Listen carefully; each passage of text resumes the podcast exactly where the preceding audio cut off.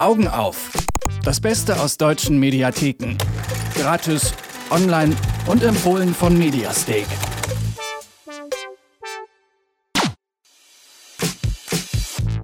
Augen auf.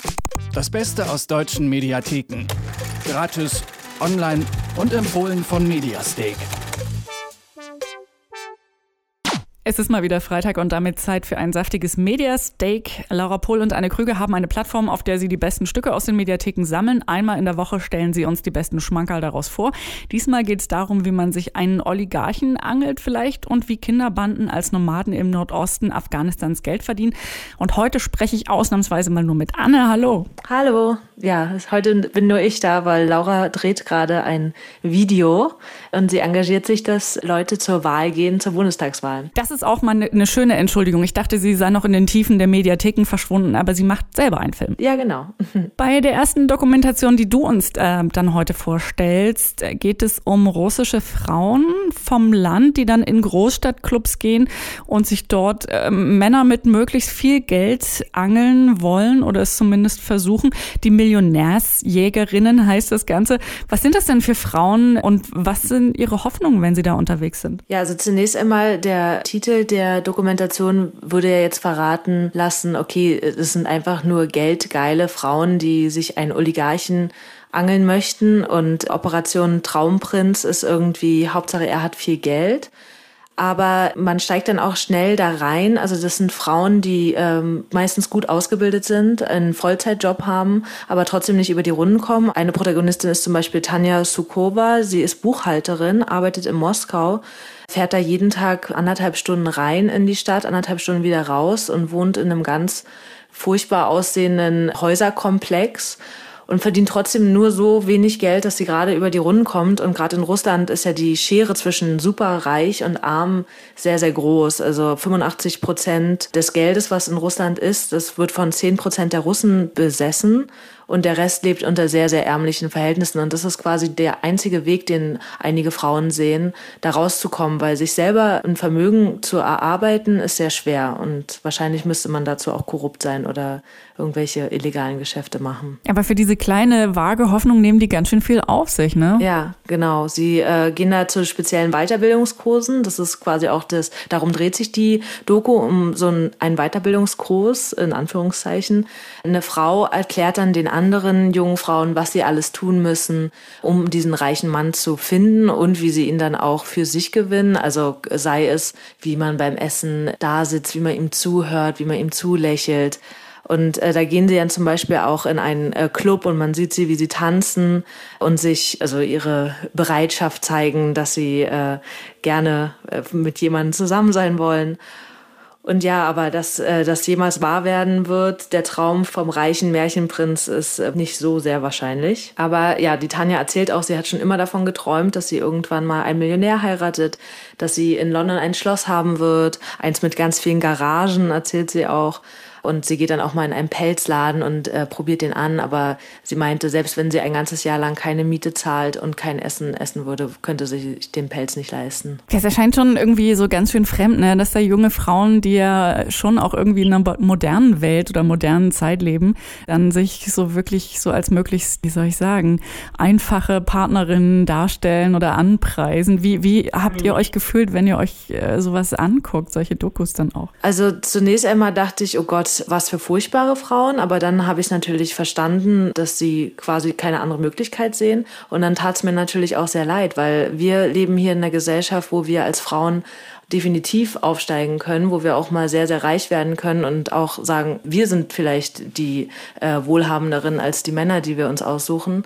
Und die leben in einer Gesellschaft, in der es so schwer ist, dass, dass sie auch darauf angewiesen sind, quasi einen Mann zu haben, der reich ist. Selbst wenn man gut ausgebildet ist und einen guten Job hat. Und eigentlich tat es mir dann am Ende doch sehr leid. In der zweiten Doku, die ihr diese Woche für uns sozusagen mit rausgesucht habt, da geht es im Grunde auch um diese Suche nicht nach Reichtum, aber überhaupt erstmal so eine Möglichkeit überleben zu können. Also von Millionen ähm, sind die Kinder, um die es in der zweiten Doku geht, wahrscheinlich wirklich nur Träume und sind wahnsinnig weit davon entfernt.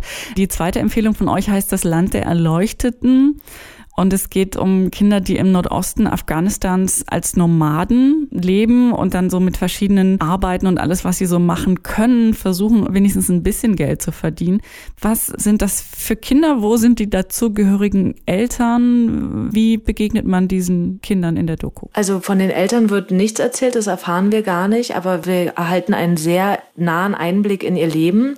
Der Dokumentarfilmer Peter Jan Depuy hat den Film über sieben Jahre lang gedreht und da war er selber noch ganz jung. Also er hat mit 25 ungefähr, Mitte, Mitte 20 angefangen, den Film zu drehen und hat sieben Jahre lang diese Kinderbanden, die quasi ja elternlos sind, begleitet, die sich zusammenschließen, äh, um gemeinsam das Leben zu meistern oder sich gemeinsam zu unterstützen beim Überleben.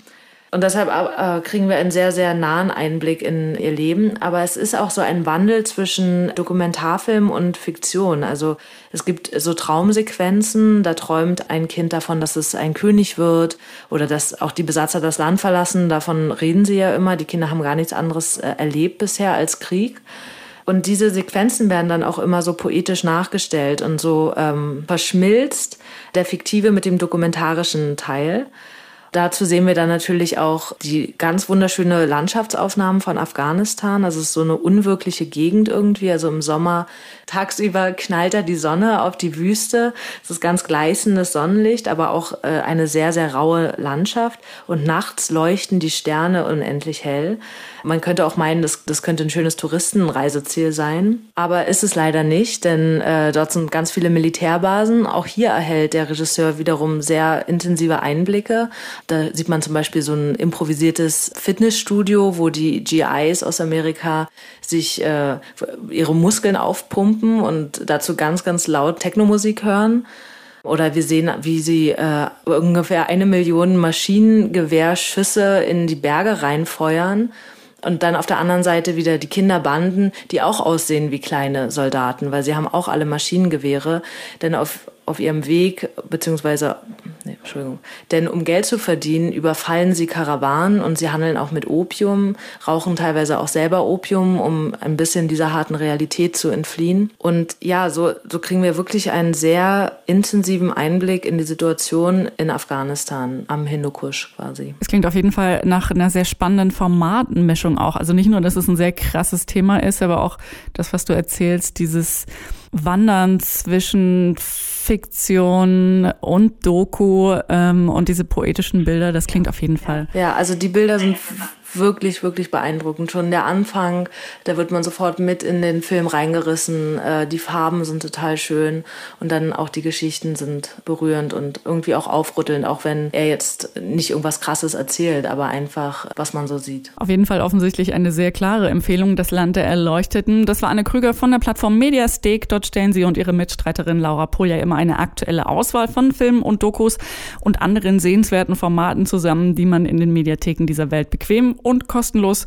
sich angucken kann. Und jede Woche erzählen Sie uns zum Glück von Ihren Favoriten. Die Links zu den Filmen gibt es natürlich wie immer auf mediastake.com. Da müssen Sie nicht selber nachsuchen. Und ich sage vielen herzlichen Dank, Anne.